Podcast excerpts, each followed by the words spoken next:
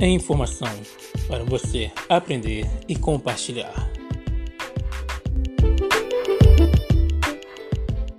Fala pessoal, tudo bem? Aqui é Carlos Júnior com vocês em mais um É Informação, falando hoje sobre literatura infantil. Para falar da literatura infantil, partimos de seu contexto histórico, que se dá inicialmente pela tradição oral, como ferramenta de transmissão de conhecimentos a partir de geração para geração, onde todas as histórias, valores e denúncias eram transmitidas de pais para filho, de forma a dar manutenção à tradição e à história de um povo. Lembramos que foi a partir da escrita que houve registro e documentação dessas histórias, possibilitando a criação de acervos da história da humanidade, que são transmitidos segundo interesses de determinadas lideranças ou comunidades. Vale destacar que crianças e mulheres foram ignoradas da história. E até o século XV aproximadamente, as crianças eram vistas como mini-adultos a partir de uma determinada idade. Portanto, deviam se portar como tal. Apenas no início do século XVII, vale destacar que crianças e mulheres foram ignoradas da história. E até o século XV aproximadamente, as crianças eram vistas como mini-adultos a partir de uma determinada idade. Portanto, deviam se portar como tal. E apenas no século XVII, com a transformação da sociedade, os pequenos começam a ser vistos realmente como criança e a ter materiais e produções destinadas a ela com cunho educativo e moralista. As primeiras histórias para crianças são adaptações de Charles Perrault, que pega o conteúdo já existente e adapta para as crianças de forma de coletânea, a partir dos contos da Mamãe Gansa, o Barba Azul e outras histórias. E após ele aparecem muitos outros escritores, como os Irmãos Green, Lewis Carroll, e no Brasil a literatura infantil é marcada com Pastinho Feio e também com Monteiro Lobato, a partir do livro de Narizinho arrebitado. Como gênero literário, a literatura infantil é destinada às crianças, de forma a contribuir para sua formação intelectual, acadêmica e percepção de mundo, possuindo materiais de diversos tipos, conforme a idade da criança, que possibilitam, através da ludicidade, a inserção à diversidade etnocultural presente na sociedade, com o intuito de formar indivíduos capazes de compreender aquilo que vê e também não está escrito, desenvolvendo capacidade de percepção e a criatividade através de histórias que possibilitem o desenvolvimento da aprendizagem de novos conhecimentos, como emoção, imaginação, artes, entre outros. Assim, quando pensamos na importância da literatura infantil, podemos destacar os processos de aprendizagem, a formação de leitores e as dificuldades existentes. Isso porque, ao considerar os processos de aprendizagens, vemos que a literatura infantil representa um universo complexo, uma arte que constrói o mundo por meio de palavras e imagens, podendo ser muito mais que um instrumento de formação, pois permite desenvolver e aguçar as capacidades do leitor, através da estimulação da imaginação, incentivando as crianças a utilizar sua imaginação e criar suas próprias histórias, também aplicando os conhecimentos já adquiridos em novas situações vividas mostrando que podemos valorizar a importância da leitura na educação infantil, pois ela ajuda no crescimento individual do aluno e também será presente a todo momento de seu desenvolvimento e no processo educacional. Agora, sobre os problemas, talvez o mais comum é a dificuldade e a falta da prática de leitura, pois muitas vezes esses alunos têm somente a escola como espaço de incentivo à leitura e o professor, o único ou principal motivador visto que na maioria das vezes as famílias não têm o hábito de ler, o que reflete diretamente em seus filhos, que vão tender a reproduzir os mesmos hábitos, o que é um grande problema, pois possivelmente essas crianças terão pouca afinidade com a leitura. Fora a necessidade de trabalhar, que faz muitas pessoas abandonarem os estudos a fim de manter suas famílias, que por isso tendem a ter outras prioridades como algo importante. Outro problema tange a questão de identidade, pois por muito tempo existiu poucos materiais que trouxessem o negro como protagonistas, ou os detalhes de sua cultura. E foi somente após a Lei 10.639 de 2003 que essas produções começaram a crescer. Até então, muitos jovens negros viviam uma crise de identidade, tendendo a negar a sua própria cor, por não terem um referencial de imagem que correspondesse à sua fisionomia. Hoje, dado essa lei, já existe bastante materiais voltado ao público negro, como Menina Bonita do Laço de Fita, de Ana Maria Machado, Bucala, a Pequena Princesa do Quilombo, de Davi Nunes, O Menino Nito, de Sônia Rosa, e O Pequeno Príncipe Preto, de Rodrigo França, que incorpora aspectos da cultura negra, atendendo à Lei 10.639 de 2003, ao incluir detalhes relacionados à história ou traços da negritude na literatura e também influenciando, assim, na produção literária. Tendo em vista que essas são algumas das dificuldades existentes de leitura, também influenciam na formação de leitores.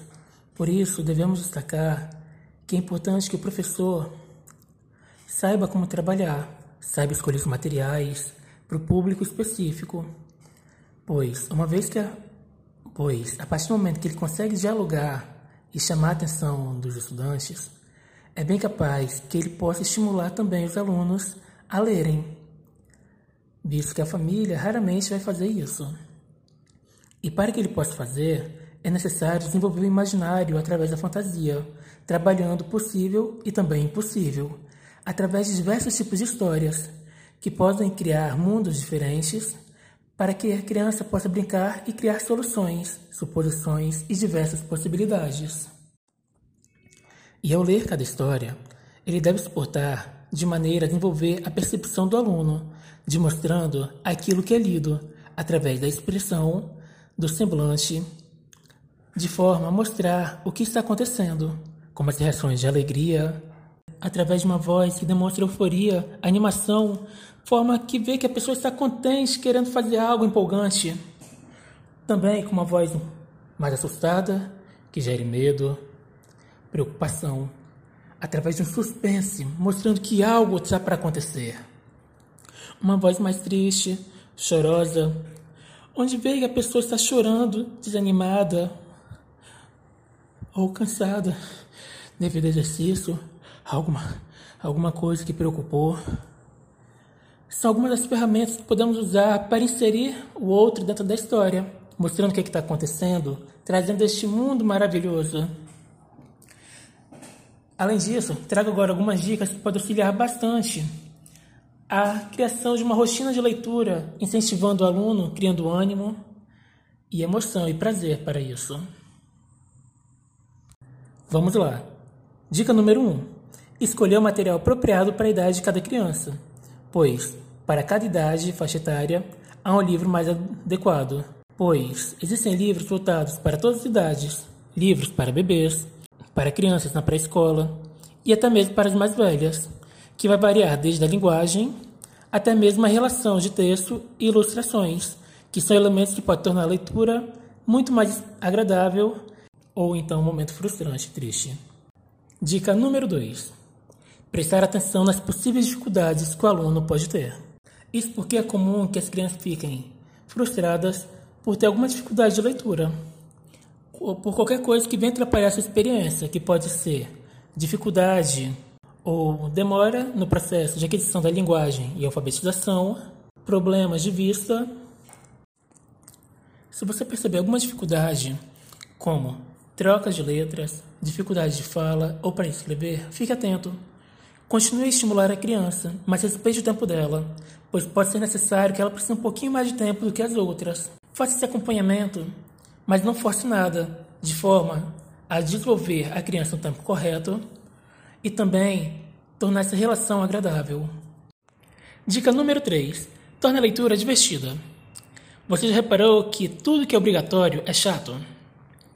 Pois bem, é por isso que muita gente tem alguns traumas, que são coisas que foram marcadas pela obrigatoriedade e a falta de vontade de fazer. E também é por isso que muita gente não lê hoje já que foram forçadas a ler para cumprir determinado currículo ou disciplina. Para a gente mudar isso, devemos mudar essa relação, trazer um incentivo, algo que agrade e provoque relações de prazer. Imagina aquela leitura agradável que você passa para ler, que você lê para passar o tempo, para ver coisas novas.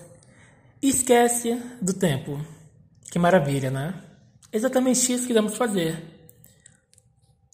Até porque estudos já provaram que a diversão nos ajuda a manter mais atento e até aprender mais, ou seja, é muito mais provável que uma criança entenda e se lembre daquilo que leu quando está se divertindo, pois ao dar vida aos personagens, a gente cria papéis, efeitos sonoros, coisas que são fáceis de lembrar.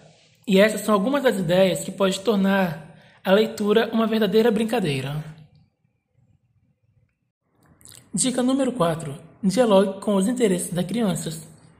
Afinal, se você conseguir envolver os assuntos que a criança gosta, ou está trabalhando em seu dia a dia, fica mais fácil apropriar algum conhecimento. E a dica número 5 é apresentar os diversos gêneros literários existentes, de forma que a criança venha conhecer que existem muitos mais tipos de livros do que ela está acostumada. Assim, você amplia o horizonte e mostra a variedade existente, além dos best-sellers, histórias em quadrinhos, poemas, contos de fadas, histórias reais, entre tantas outras opções mas certifique-se de que o aluno tenha condições de acessar esses livros, seja através dos quadrinhos ou e-books. Pois se a criança puder escolher o que ela quer ler, vai ser muito mais agradável e vai facilitar sua leitura. Isso é algo importante para que ela possa experimentar os outros gêneros e formatos ao longo de sua vida. O podcast Em Formação é uma produção de Camila Rodrigues Javarini e Carlos Augusto Maia Júnior para disciplinas de leitura, escrita e oralidade, ministrada pela professora e doutora Maria Amélia da Alves Salgueiro, do curso de Pedagogia da Universidade Federal do Espírito Santo.